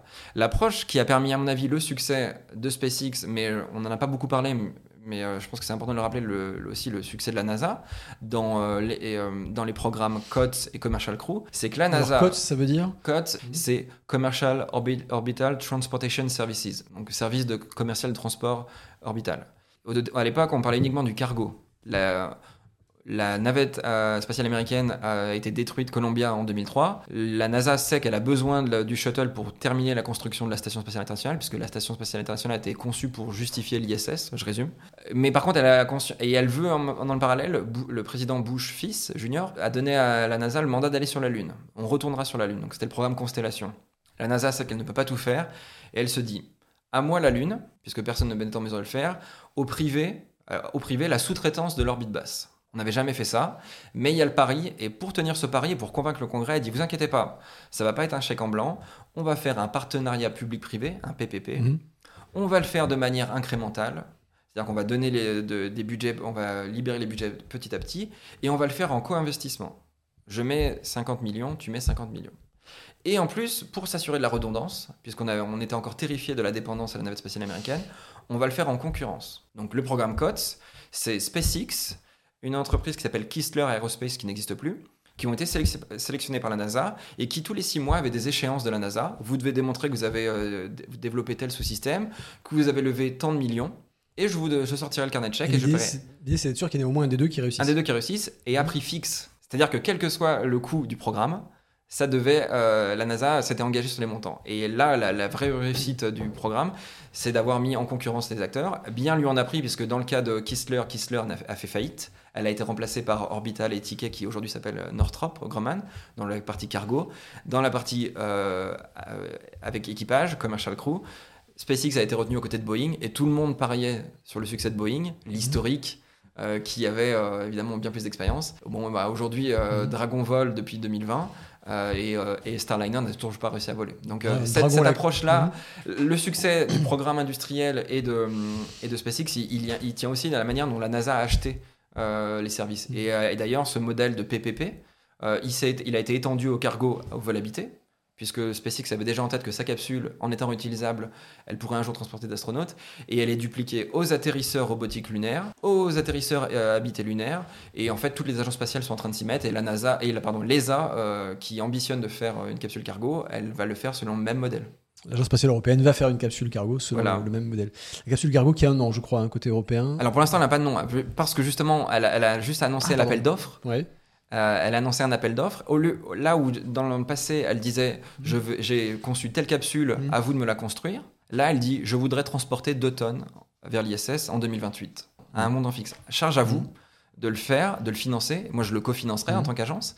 Et charge à vous de, de le faire euh, dans les délais. Et donc, euh, quelle que soit la solution, capsule, avion spatial, euh, licorne, euh, Mhm. charge à l'industrie de le faire euh, et de le faire dans le montant limité et euh, dans le montant défini. Et dans le cas de Boeing, Boeing accuse déjà au moins 800 millions de, de dollars de pertes sur le programme Starliner. Et dans le cas, et dans le cas euh, d'espèces, la NASA ne paiera pas un dollar de plus. Charge à Boeing d'assumer les pertes.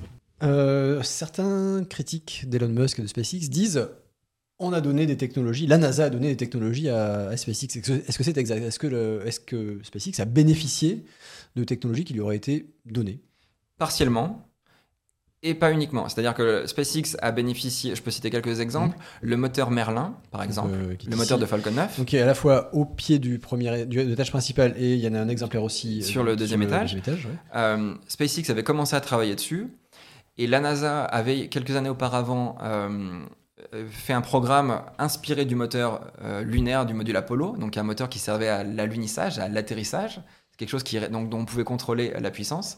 Et en fait, la, la NASA avait euh, travaillé sur un programme qui s'appelait Fast Track euh, pour simplifier les coûts et, et- et les baisser.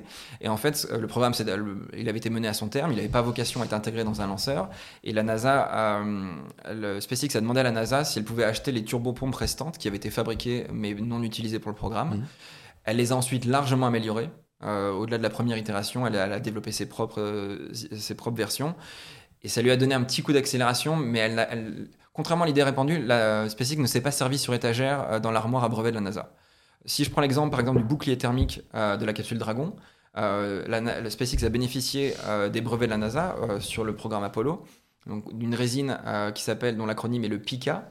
Alors, Et, le euh, bouclier thermique, c'est la partie ce qui qui doit résister à la chaleur au moment de la Exactement, on rentrée est, atmosphérique. on hein, est c'est ça. sur euh, des températures de qui est- 2000-3000 degrés. C'est la partie qui est gris clair sur euh, la maquette là. Exactement, elle est plutôt marron en réalité Mhm. et noire euh, après, la, après la rentrée dans l'atmosphère.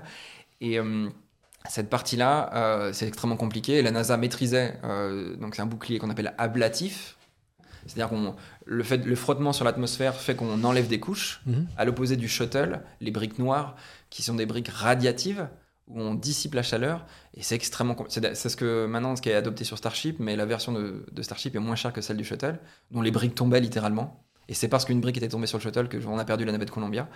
Et donc, euh, SpaceX a eu accès au brevet euh, du PICA de la NASA.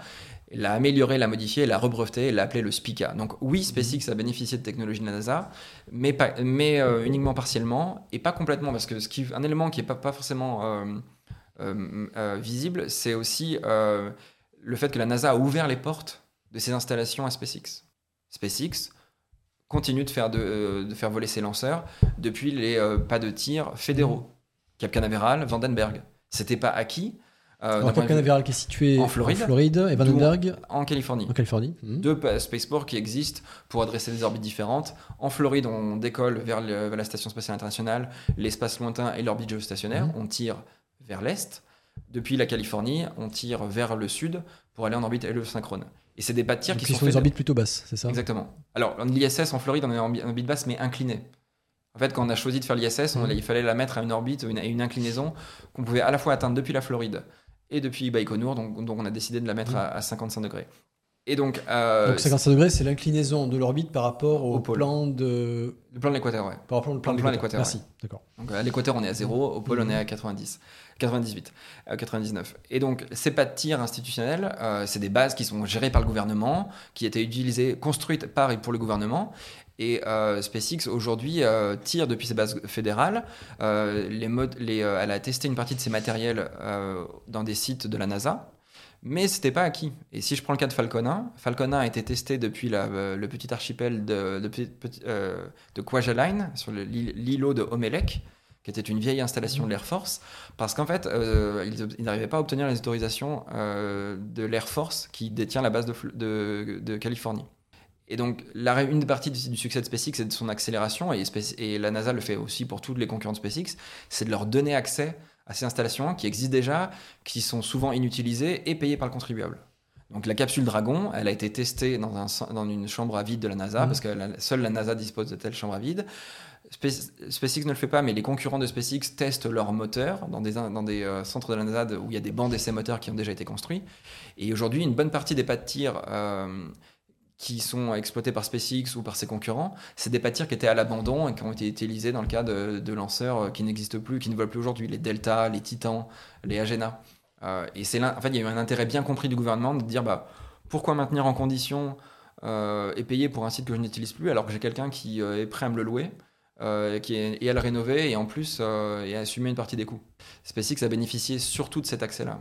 Alors ça va nous faire une transition vers l'implantation géographique de SpaceX. Continuez à nous suivre sur Twitch, sur euh, TikTok, sur tous les réseaux sociaux de la galaxie, y compris X, donc l'ancien Twitter, y compris Instagram bien sûr. ça nous soutient. Merci au chat pour toutes vos réactions et, et vos questions.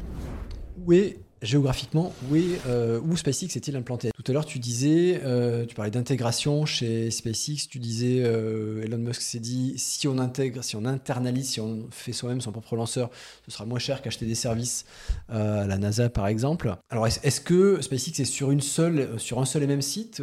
Où est SpaceX géographiquement? Alors, aujourd'hui, le siège de SpaceX, il est à Hawthorne, en Californie, mhm. dans la banlieue de Los Angeles. Et d'ailleurs, il, il est dans des hangars qui autrefois servaient à la construction d'avions de, de Boeing.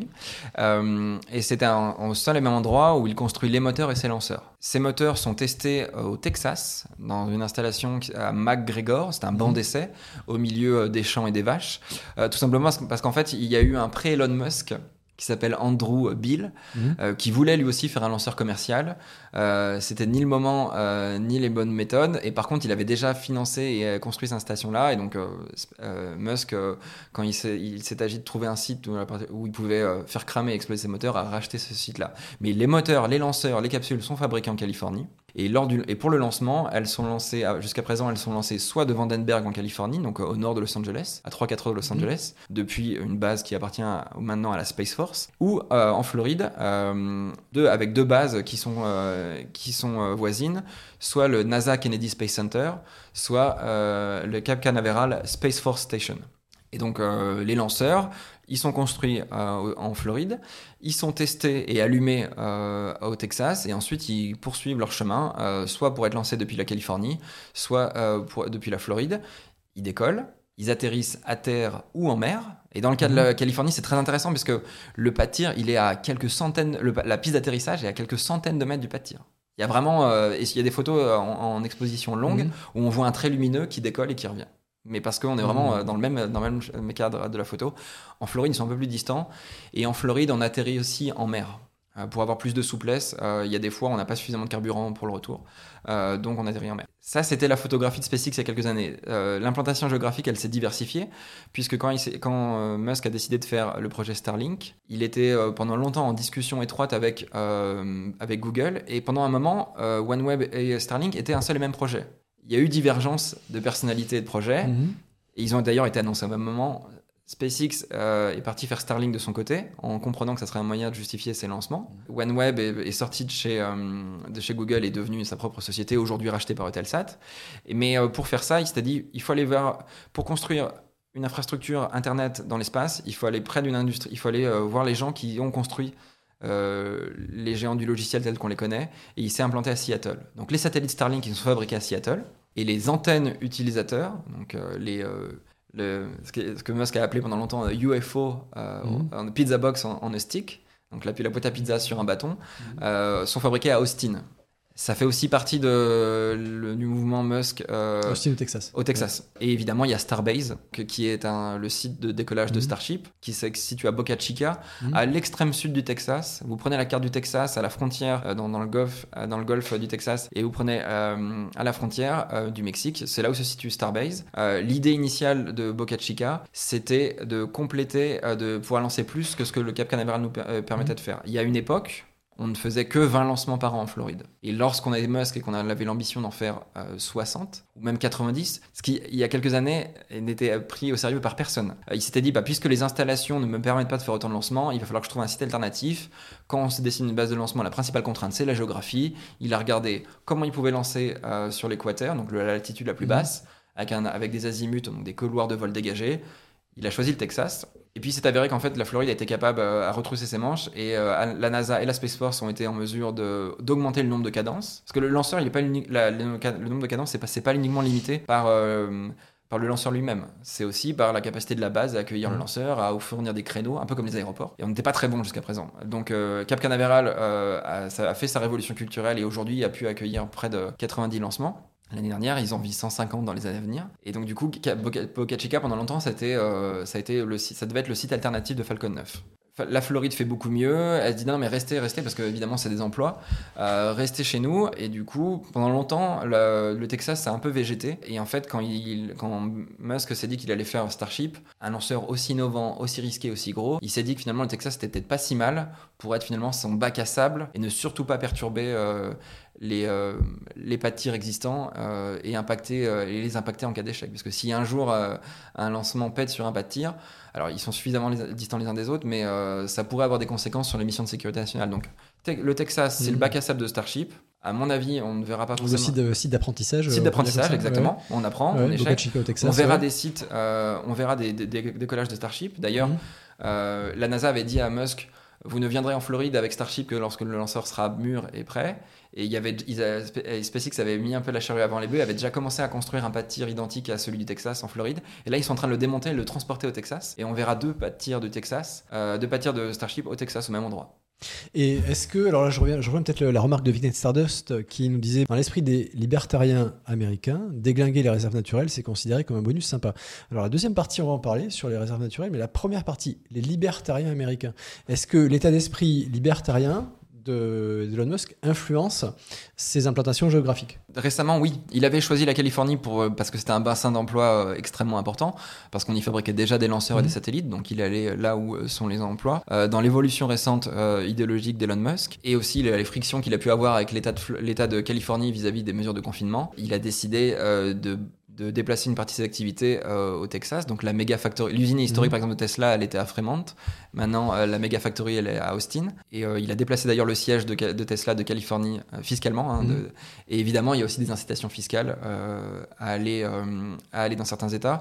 Mais globalement, à niveau fédéral, il y a aussi une exemption. Il y a plusieurs subventions, mais l'industrie spatiale est largement subventionnée et SpaceX en a, en a, profité. Mais il y a aussi une exemption sur sur certains impôts qui des fois est complétée par les États eux-mêmes. Donc, euh, une dérogation On paye moins d'impôts. Déjà, les entreprises mmh. spatiales ne payent pas d'impôts sur toutes leurs installations. Et par-dessus le marché, les, les, États peuvent des fois euh, inciter et donner des subventions pour payer la construction euh, des bâtiments ou les, les, exonérer de taxes pendant un moment. Et est-ce que Elon Musk s'entend mieux avec certains politiques qu'avec d'autres? Il a, moi, j'ai l'impression qu'il critique tout le monde. Hein, euh, Oui, contrairement à ce qu'on pourrait penser, oh, il a une aversion assez importante pour les démocrates, compte tenu de, la, leur pression pour euh, forcer euh, les, les, salariés de Tesla à se syndiquer. Dans l'automobile américaine, tout le monde est syndiqué. chez Tesla, personne ne l'est. Et en fait, la syndication se fait en, entreprise par entreprise, siège par mhm. siège. Donc, il, a, il avait une aversion et il a été aussi blessé par le fait que lorsque, lorsque Joe Biden a invité les industriels de l'automobile électrique à la Maison Blanche, il a invité tout le monde sauf Tesla. Et pour autant, je je ne pense pas qu'on puisse dire que Musk soit forcément fondamentalement pro-Trump.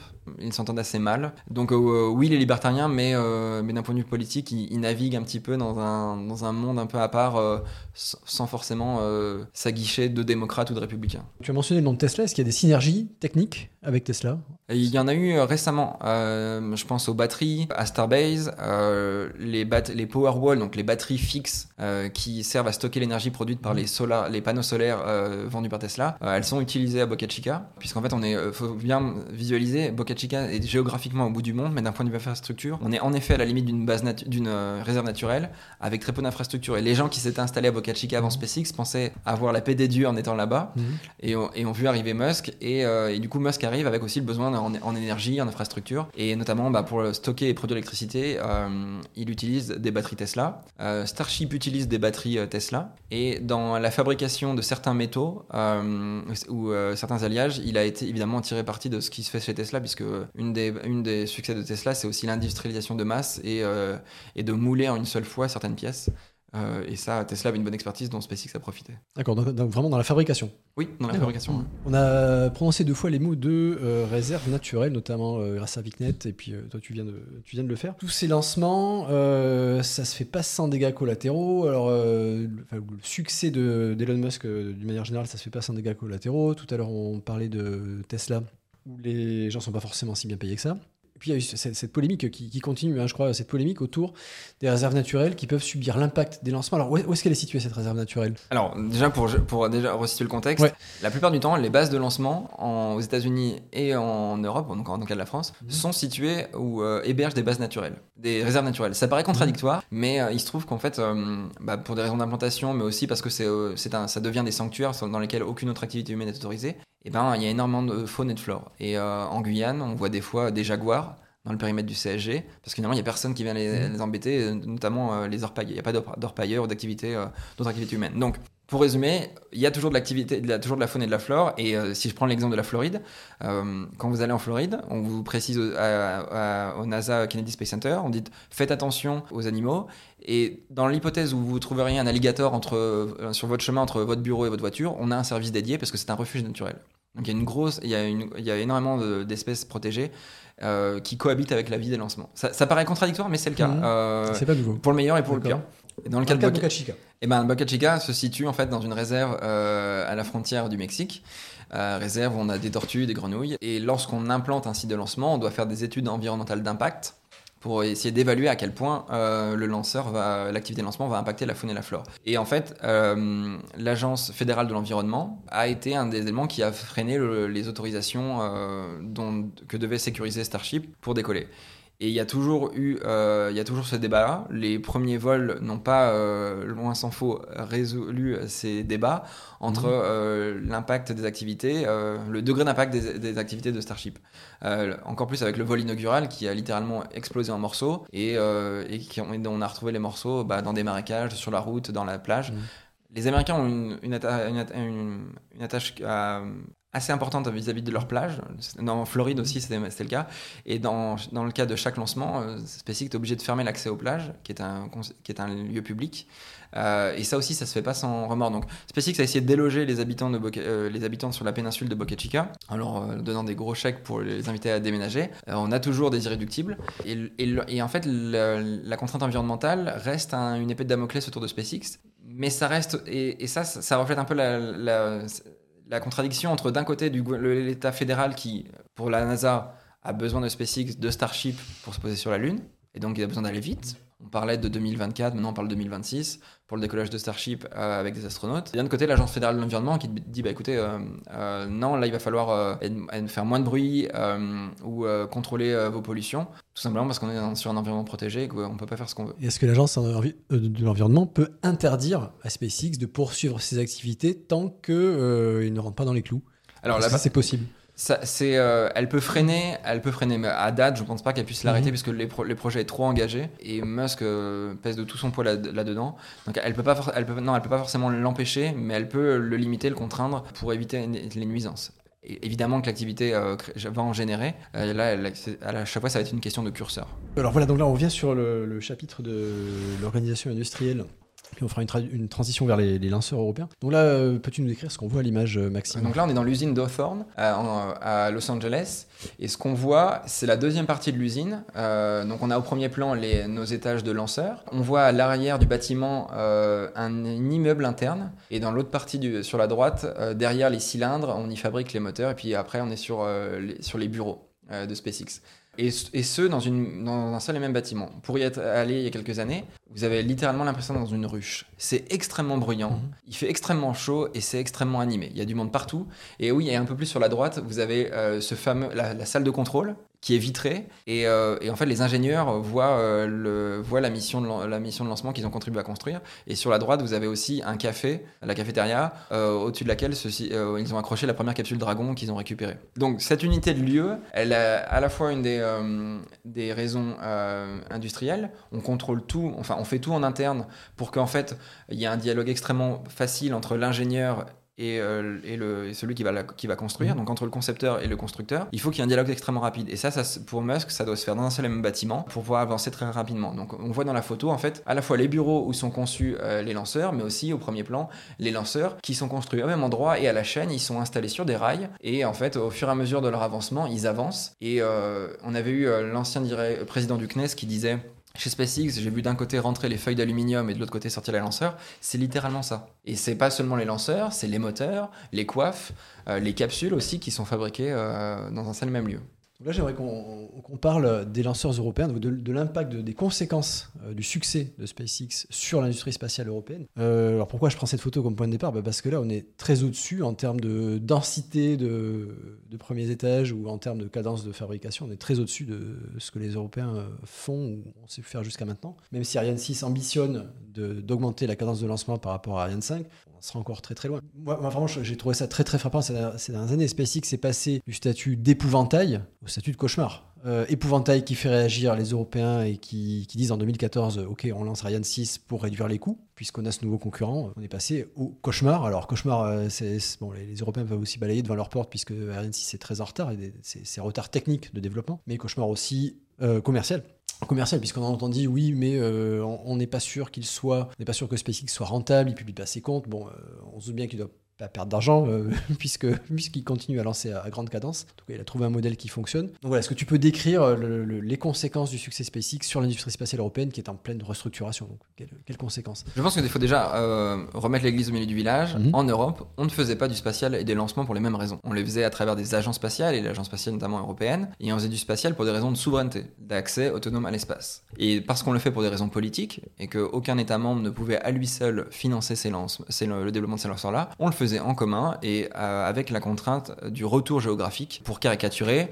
lorsqu'un pays met 100 euros dans l'agence spatiale européenne, il peut espérer en récupérer 95-90 en contrat pour ses industriels. Donc ça veut dire que euh, la répartition géographique des usines qui, font, qui fabriquent le lanceur, elle est conditionnée au budget versé par les États membres. Et on, finalement, au fur et à mesure des années, on se retrouve avec des sites assez éparpillés, à la fois parce qu'il il y a eu un héritage, il y a un héritage industriel fort, hein, on s'appuie sur ce Mhm. qui existait déjà, mais aussi parce que des États mettent plus ou moins euh, dans le programme de lanceur, et donc on a un lanceur qui est fabriqué au quatre coins d'Europe.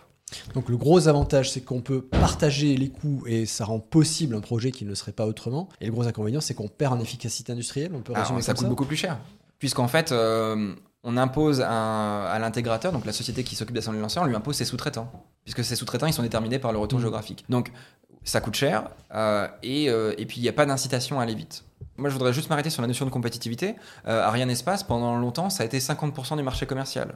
Et euh, en termes de financement, il faut euh, pas du tout opposer le modèle SpaceX du modèle européen.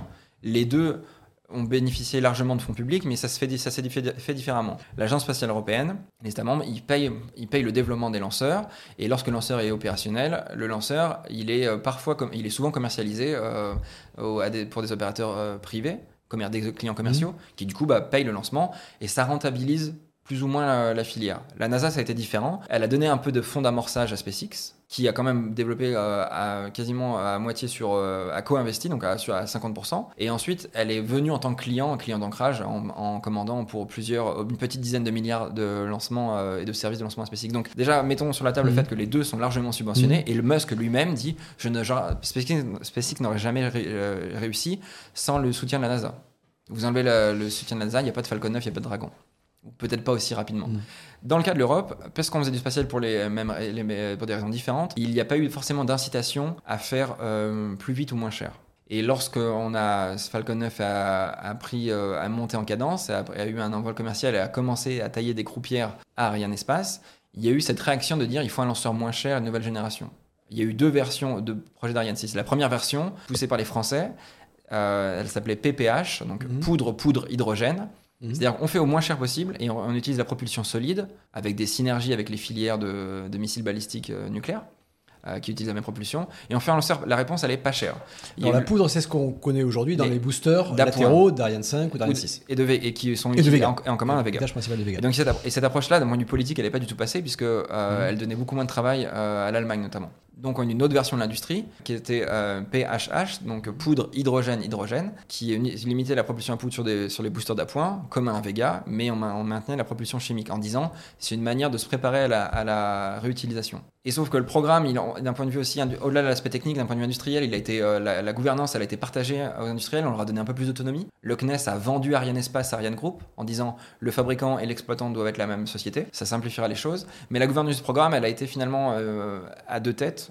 Et euh, il y a aussi un calendrier qui était extrêmement ambitieux. Et donc, du coup, on se retrouve avec un lanceur qui, en effet, arrive tard sur le marché. Mais moi, je tiens aussi à casser l'idée que euh, parce que Ariane 6 est en retard, c'est un mauvais lanceur. Et, euh, rien n'est plus faux. Le monde, l'Europe et le marché mondial a besoin de lanceurs géostationnaires, mais aussi versatiles. Et l'une des forces d'Ariane Polyvalent. 6, Hmm. polyvalent, c'est son étage supérieur qui à la fois lui permet de faire des missions en GTO, des missions de constellation en orbite basse, et peut-être un jour du vol habité. Et effectivement, ces dernières années, Ariane 6, euh, les concepteurs d'Ariane 6 ont su l'adapter aux besoins émergents. Euh, Exactement. effectivement, les, les- les- les capacités, les possibilités que tu décris sont des, des ajouts récents euh, aux capacités de- d'Ariane 6. Ces lanceurs-là, ils étaient jusqu'à présent Mhm. conçus pour le marché géostationnaire. Puisque cette demande évolue, il faut penser aussi à d'autres usages. Mais on ne sait pas vraiment quels usages vont se matérialiser. Pour les lanceurs, bigger is better.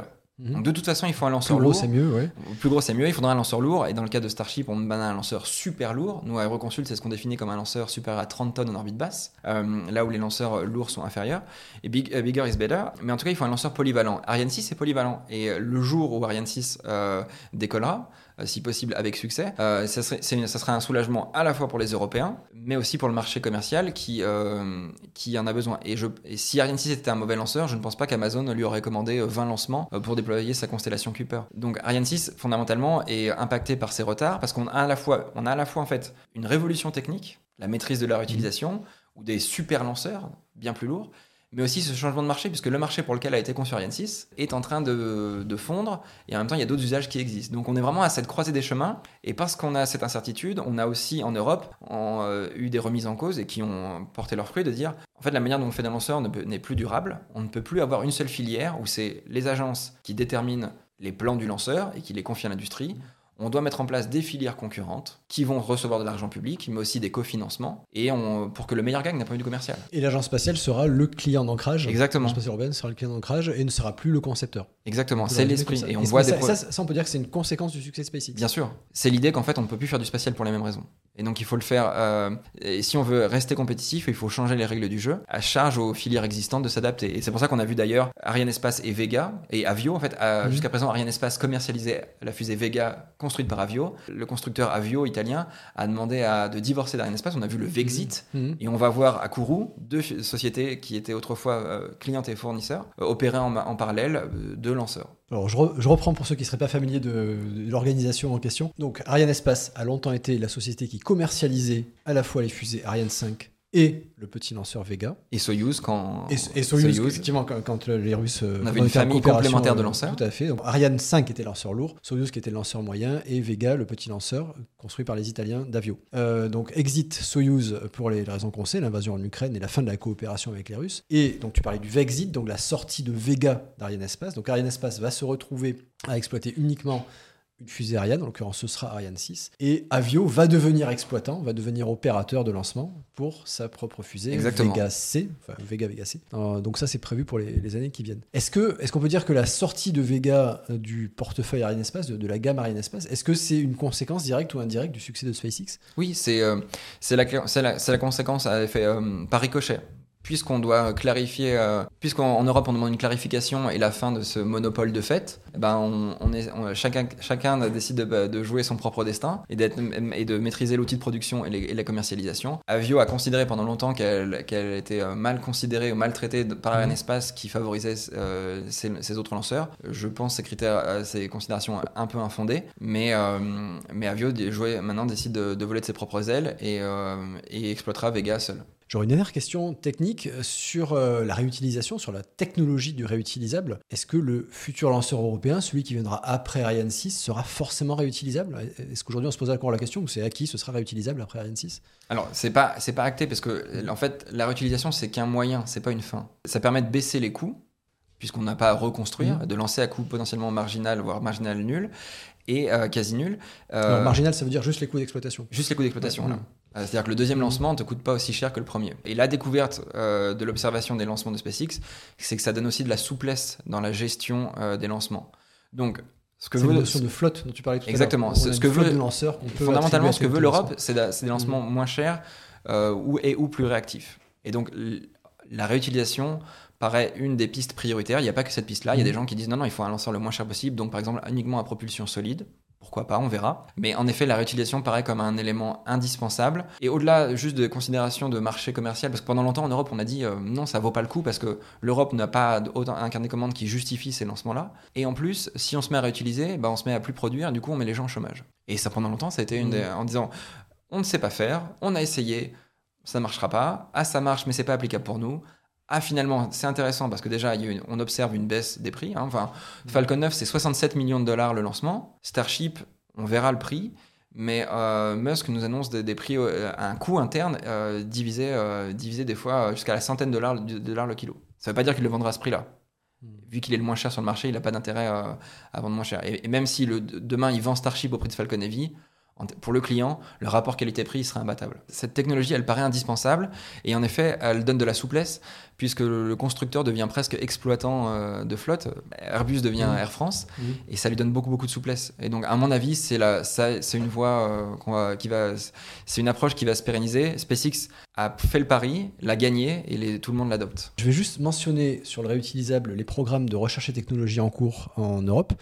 Euh, donc il y a notamment euh, la France qui s'est alliée au- à ses équivalents de à ses homologues allemands et japonais sur le programme. Alors celui-là c'est euh, Callisto. merci. Le petit proto- prototype démonstrateur pardon Callisto et euh, il y a quelque chose de plus conséquent en taille, plus important en taille, qui est désormais sous l'égide de MySpace, qui est le. Alors, il y a, y a- il y a Thémis. Alors, Callisto, il y a Thémis. Alors Thémis, c'est un programme de l'Agence spatiale européenne qui utilise le moteur Prometheus, Mhm. qui est un moteur au départ Prométhée euh, construit par les, euh, Mhm. conçu par le CNES mais européanisé avec, l'Agence spatiale européenne. Et l'idée, de, MySpace, filiale d'Ariane Group, c'est d'utiliser ce moteur-là pour un petit lanceur réutilisable. Donc, euh, on parle de on parlait de 500 kg en réutilisable et en consommable. euh, J'ai vu récemment des annonces qui le portaient jusqu'à une- à jusqu'à 3 tonnes avec un kickstage. Et l'idée, c'est d'apprendre. un- Kickstage, c'est un étage supplémentaire. supérieur, supplémentaire. Donc en fait, c'est un lanceur qui, a, a- a- en réutilisable, ferait 500 kg, en, Mhm. en consommable, ferait euh, une tonne 5, voire 3 tonnes jusqu'à ce kickstage. Et l'idée, c'est d'apprendre à faire de la réutilisation et de rattraper son retard. Et donc il y a ce projet, il y a ces projets de lanceurs réutilisables. Il y a déjà d'autres lanceurs européens euh, commerciaux en développement. Peut-être qu'un jour, ces gens-là seront réutilisables. Et puis aussi les capsules. Mhm. Euh, puisqu'on a The Exploration Company euh, qui fait une capsule euh, conique qui ressemble à la capsule euh, d'Apollo de, de SpaceX. Il y a Ariane Group qui a son projet de. Alors, dans The Exploration Company, c'est quel pays? C'est une société franco-allemande Ah, qui développe une Mhm. capsule cargo, donc un petit démonstrateur, mais qui Mhm. à terme peut faire du cargo et du vol habité. Et il y a aussi Ariane Group avec son, pro- son avion Mhm. spatial Suzy, Mhm. qui est une approche assez différente, mais qui là aussi veut se positionner sur vol habité. Donc on voit la réutilisation être implémentée, être, approchée différemment, à la fois pour le lanceur, mais aussi pour le moyen de transport. Et, euh, c'est un des éléments qui, vont, euh, seront intéressants à observer dans les années à venir en Europe. Alors, pour moi, les deux projets les plus avancés, même s'ils ont pas mal de retard tous les deux, euh, c'est Callisto d'une part, dont on parlait, et Thémis d'autre part. Donc, celui-ci est sous l'égide de, de l'Agence spatiale européenne. Tout à fait, ouais. Merci infiniment, euh, Maxime. C'était passionnant. J'ai énormément appris. On se retrouve la semaine prochaine, donc le 20 février, autour de l'Airbus A400M. Ce sera notre spécialiste de la défense, Frédéric Lert, qui sera présent sur le plateau. Il est incollable. Donc l'A400M, avion de transport militaire euh, de dernière génération, au centre de notre stream du 20 février avec Frédéric Lert. Merci infiniment à tous. Continuez à nous suivre sur les réseaux sociaux, Twitch, YouTube, Twitter X, Instagram. Ça nous aide beaucoup. Merci encore euh, Maxime euh, de. Merci pour l'invitation. Euh, Et beaucoup plus tard à la semaine prochaine. Et entre-temps, euh, suivez-nous sur les réseaux sociaux. N'oubliez pas la chasse au Salut Au revoir.